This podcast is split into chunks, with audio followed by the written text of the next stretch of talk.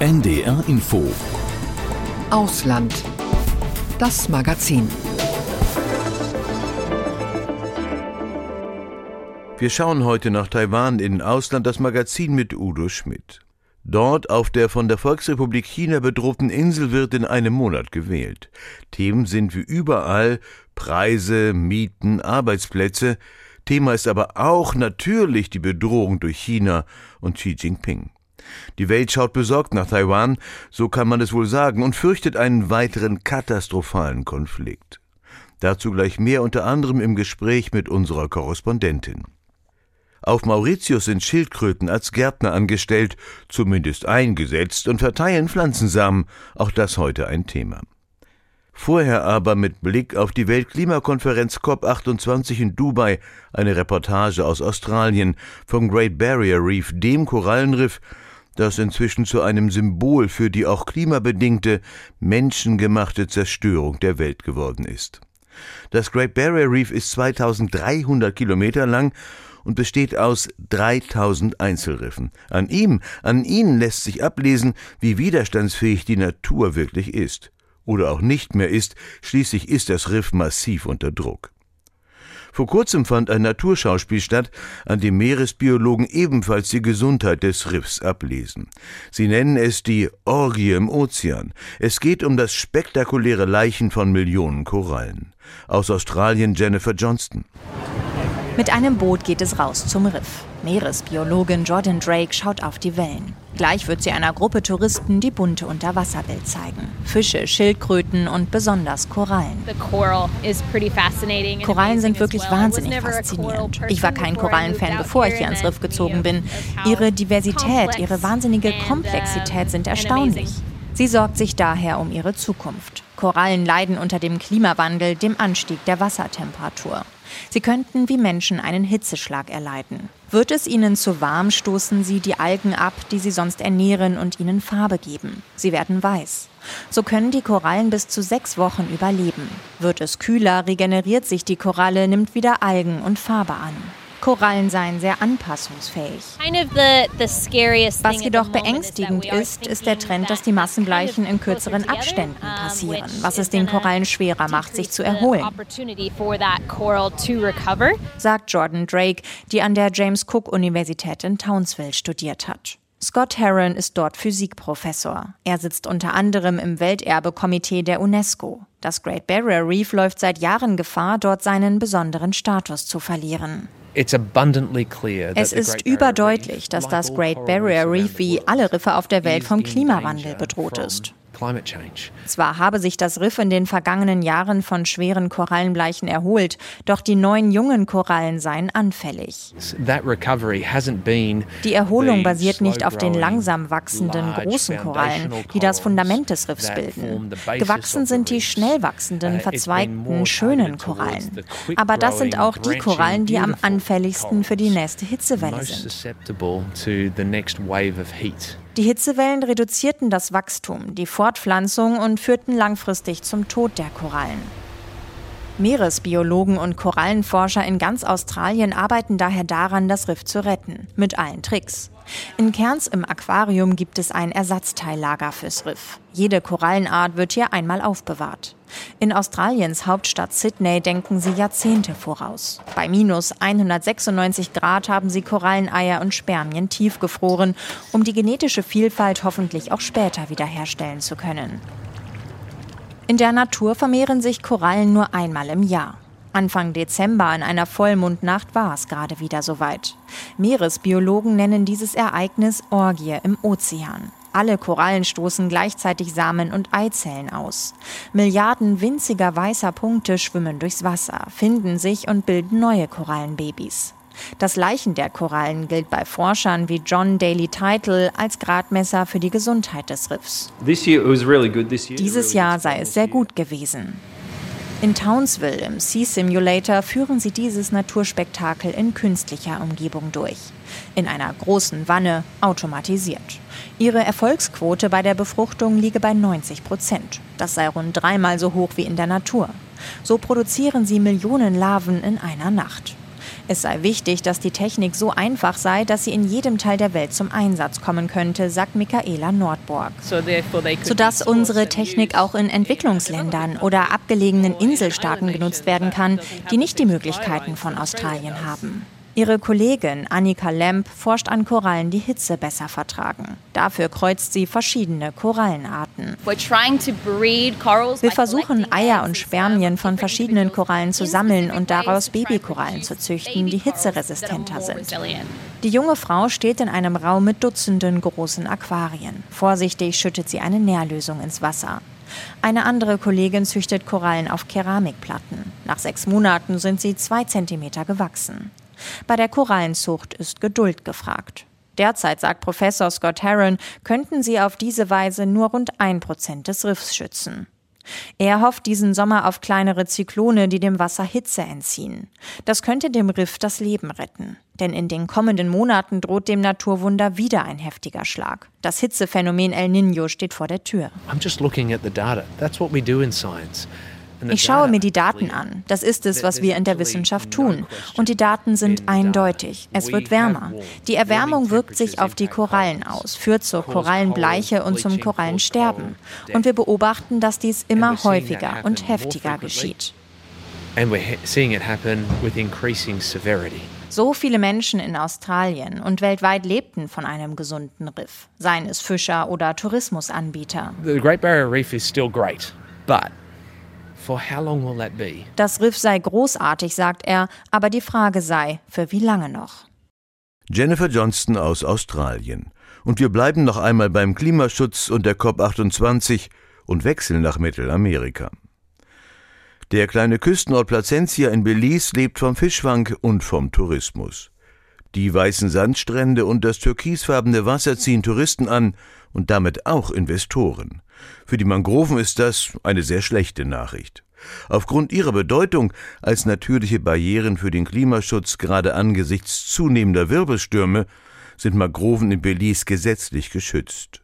Durch ihre effiziente Kohlenstoffspeicherung haben intakte Mangroven auch einen unersetzlichen Einfluss auf das globale Klima. Trotzdem fallen sie dem Bauboom zum Opfer, werden ganz einfach abgeholzt, berichtet unsere Korrespondentin Anne Dämmer. Siehst du auf dieser Seite die Mangroven? So sah das auch auf der anderen Seite dieses Areals aus. Was sie jetzt machen, ist, den Boden aus der Lagune aufzuschütten, um Land zu gewinnen für die Entwicklung von Ferienressorts. Yes, this is all gonna be filled with resorts at one point, yes. Monique Vernon weist auf einen Bagger, der Sand aufschüttet. Das Ufer der Lagune ist kahlrasiert. Dort, wo die langen Wurzeln der Mangroven wie Stelzen aus dem Wasser ragten, ist nichts mehr zu sehen. Gegen diesen Raubbau will Monique Vernon von der Nichtregierungsorganisation Crocodile Research Coalition ankämpfen. Ausländische Investoren wittern gute Geschäfte an weißen Sandstränden vor türkisfarbenem Meer. Auf vielen Grundstücken, auf denen gebaut werden soll, wachsen Mangroven. Vielfach fallen sie jedoch den Bauplänen zum Opfer, werden einfach abgeholzt, erklärt die Programmkoordinatorin. Viele Rentner, vor allem aus den USA, entdecken die Region für sich als Ausstiegsparadies, säbeln die Mangroven ab, um vor ihrem Haus freie Sicht zu haben, berichtet Monique. Sie geht regelmäßig von Tür zu Tür, um Bewusstsein zu schaffen für die Notwendigkeit des Schutzes der Mangroven.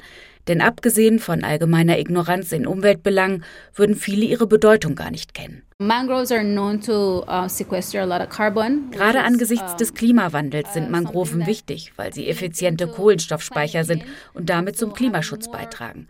Außerdem bieten sie einen natürlichen Lebensraum für eine Vielzahl von Spezies, Fische, Krokodile. Zudem bremsen Mangroven die Stürme ab, schützen die Küsten.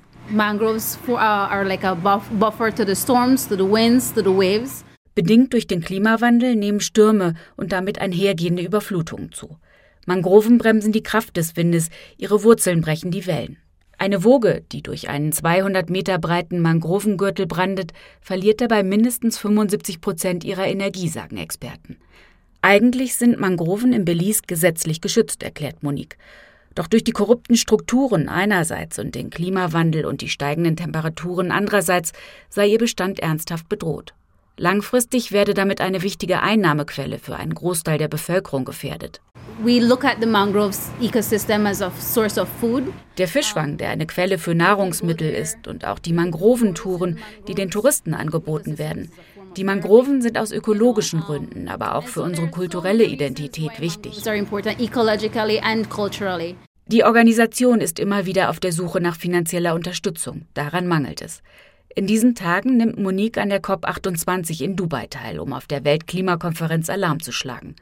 Die Industrieländer müssten Verantwortung dafür übernehmen, dass sie zu den Hauptverursachern des Klimawandels gehören.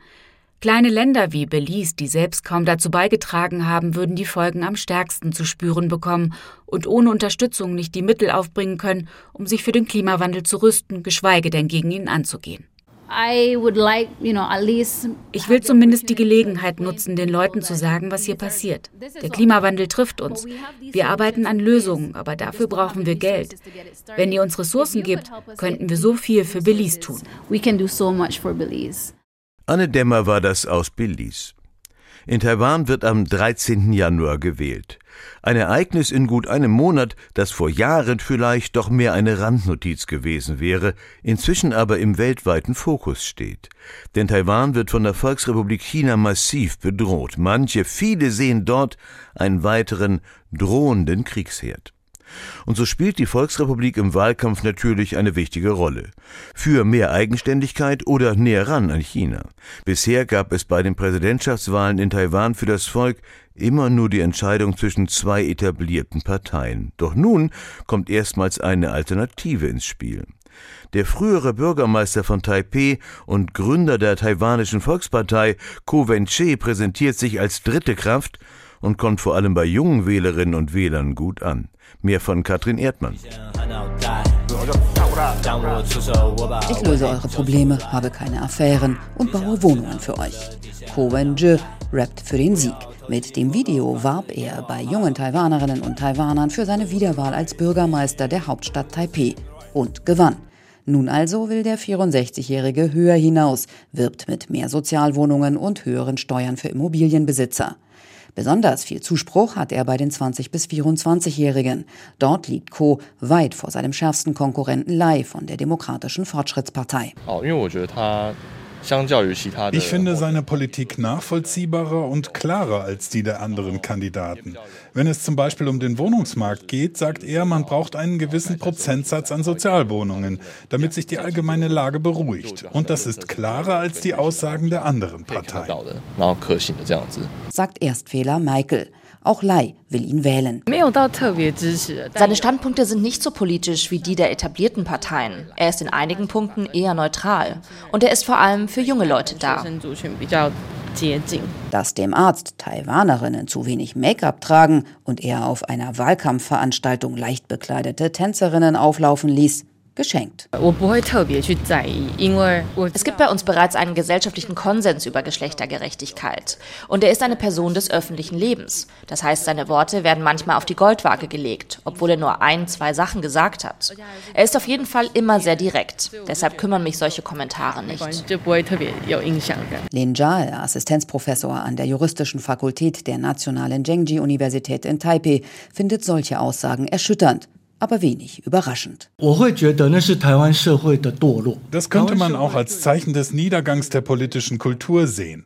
Taiwaner sind gegenüber Politikern oft sehr nachgiebig. Es geht weniger darum, ob das, was ein Politiker sagt, richtig ist, sondern eher, ob dieser Mensch einem Ideal entspricht. Also wie Ko Wen-je, der Arzt an einem berühmten Universitätskrankenhaus ist.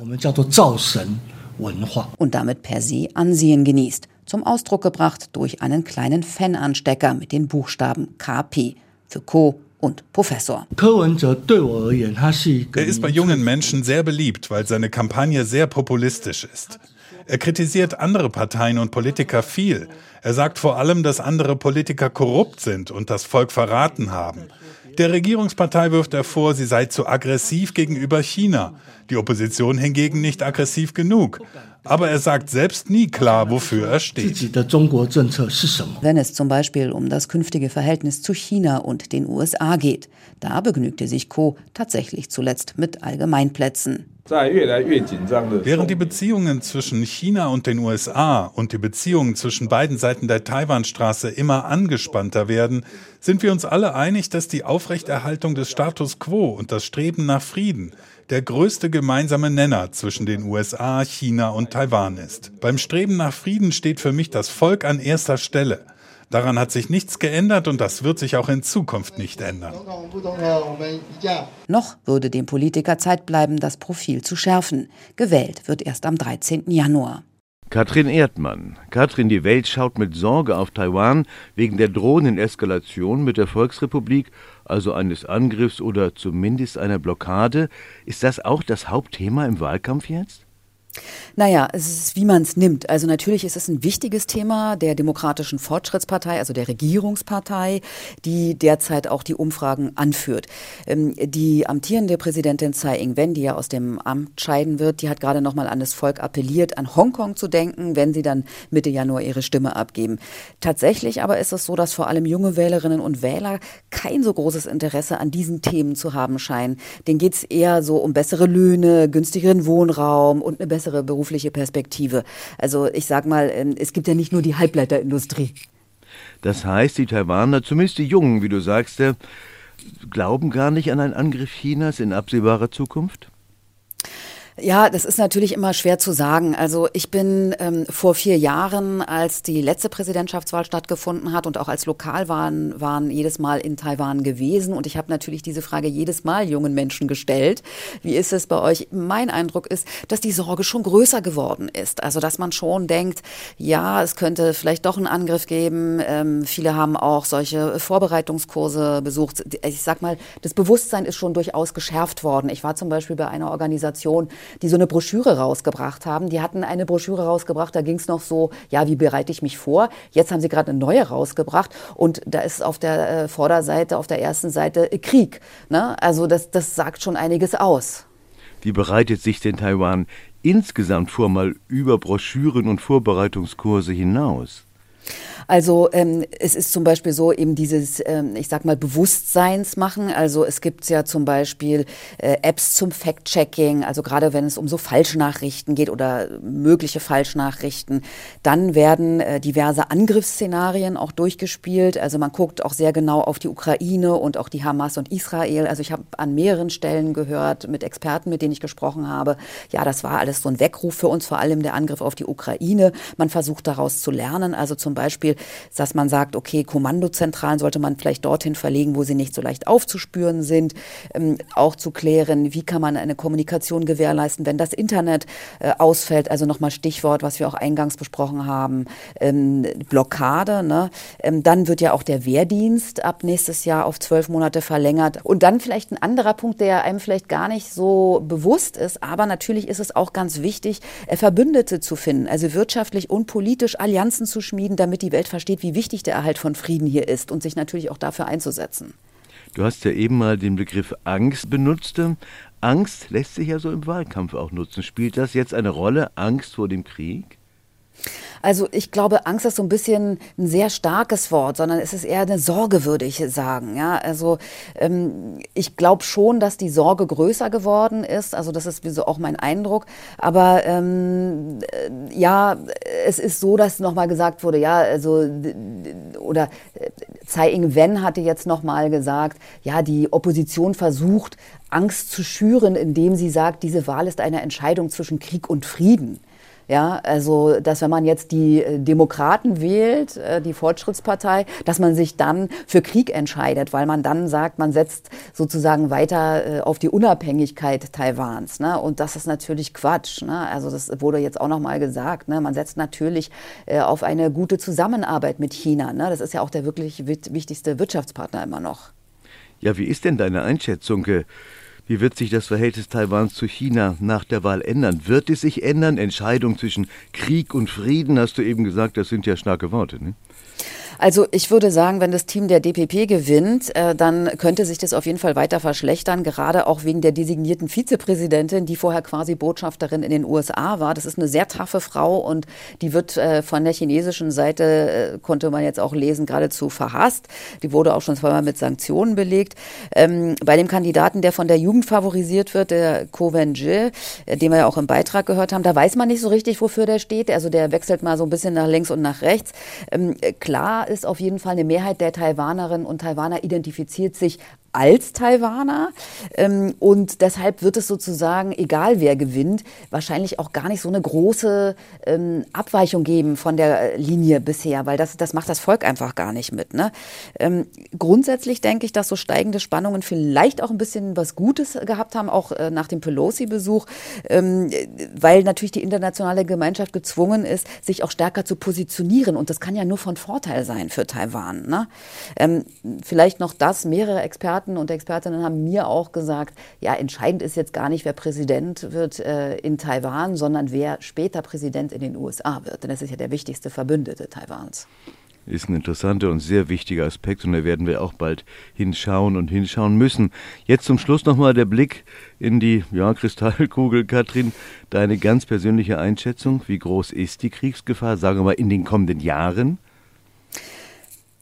Also was mich optimistisch stimmt, ähm, dass es äh, keinen Krieg gibt, ist sozusagen die Aufrüstung, auch wenn es erstmal komisch klingt, also, und die Bündnisse in den benachbarten Ländern, also wie Japan und die Philippinen. Ähm, es gibt auch viele Übungen, auch Deutschland hat ja auch schon teilgenommen in der Region mit dem Militär. Das ist sozusagen eine Warnung an China. Ich denke, das ist gut, dass man hier signalisiert, ähm, wir halten zusammen so. Andersrum beobachte ich aber auch, wie sich die Welt so ganz langsam unabhängiger weniger zum Beispiel von taiwanischen Chips zu machen scheint. Und da frage ich mich tatsächlich mal so hier und da mal in so einem stillen Kämmerlein, ja, also werden die USA dann Taiwan, wenn es dann hart auf hart kommt, nochmal fallen lassen, wie sie es ja letztlich 1979 gemacht haben, als äh, sie dann China anerkannt haben, also die Volksrepublik. Ich weiß nicht, meine Sorge ist so mal so, mal so. Mal so, mal so. Vielleicht ist es ganz genau so. Katrin Erdmann war das über Taiwan ein Monat vor den Wahlen. Katrin, ich danke dir. Hm, sehr gern. Mauritius ist stolz darauf, das Land zu sein, das mehr Tiere vorm Aussterben gerettet hat als jedes andere Land der Welt. Verschiedene Aufforstungsprojekte haben zu diesem Erfolg beigetragen. Dabei haben nicht zuletzt Riesenschildkröten geholfen, die gewissermaßen als Gärtner fungieren. Mit ihrem Kot verteilen sie Samen. Inzwischen gibt es beispielsweise wieder mehr Ebenholzbäume, die fast ausgestorben waren. Auch um Mauritius Falke oder Rosentaube muss man sich jetzt keine Sorgen mehr machen. Caroline Imlau war auf Mauritius. Diese Riesenschildkröte klingt sehr zufrieden. Und das kann sie auch sein. Schließlich hilft sie dabei, die Biodiversität auf der kleinen Ile aux Segrets wiederherzustellen. Die Adabra-Riesenschildkröten wurden von den benachbarten Seychellen hierher gebracht, um gewissermaßen zu gärtnern. Mit ihren Exkrementen verteilen sie Samen auf der Insel. Überall sprießen nun kleine Bäumchen, darunter auch seltene, gefährdete Ebenholzarten. Für die Renaturierung von Ebenholzbäumen braucht man viel Geduld. Pro Jahr wächst ein Bäumchen nur ein bis zwei Millimeter an Umfang. Liebevoll pflückt Gartenbauer Pascal Mukton alle verwelkten Blätter ab, damit sich dort ja keine Insekten einnisten. Es braucht wirklich viel Zeit. Die eingeschleppten Bäume wachsen viel schneller als die heimischen. Diese Ebenholzsorte ist vom Aussterben bedroht. Man findet sie fast ausschließlich auf der Ile aux. Species of ebony is found on aux. Die Ile aux liegt in einer Lagune. Verschiedene Seefahrer eroberten im Laufe der Geschichte den strategisch wichtigen Fleck. Sie holzten den Primärwald ab, brachten Ratten und andere Räuber mit. Immer mehr nicht heimische Arten siedelten sich an und brachten Krankheiten mit. Inzwischen erobert sich der Primärwald die Insel zurück Doch Jahrhunderte der Zerstörung lassen sich nicht im Handumdrehen wiederherstellen, erklärt die Koordinatorin des Projekts Vanusha Pillai. Alle Arten, die du hier siehst, sind auf ihre Weise wichtig. Wir versuchen alles genauso wiederherzustellen, wie es einmal war. Das ist eine große Herausforderung.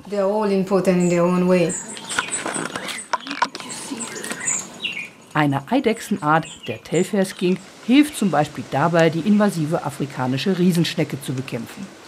Die Echse frisst die Schnecke, die sonst großen Schaden an der Pflanzenwelt auf der Insel anrichtet. Sein historischer Verwandter, der Mauritius-Riesenskink, ist schon lange ausgestorben, ebenso wie der Wappenvogel von Mauritius, der Dodo. Mit der Schildkrötenaufzuchtstation kommt neues Leben auf die Insel. Einmal am Tag füttert Daneshwar Ramsaran seine inzwischen schon 100 Schützlinge. Er kennt sie alle genau. Das ist der Malmo. Ah. Biber. Biber, okay. Bei den Kleinen, diese hier sind etwa zwei Jahre alt, ist das Geschlecht noch schwer zu erkennen. Das geht erst so ab zehn Jahren. Die Weibchen sind aber kleiner. Das Aufzuchtprogramm ist inzwischen so erfolgreich, dass Tiere von hier auch in anderen Teilen von Mauritius ausgewildert werden können. Vor dem Gehege chillt Big Daddy.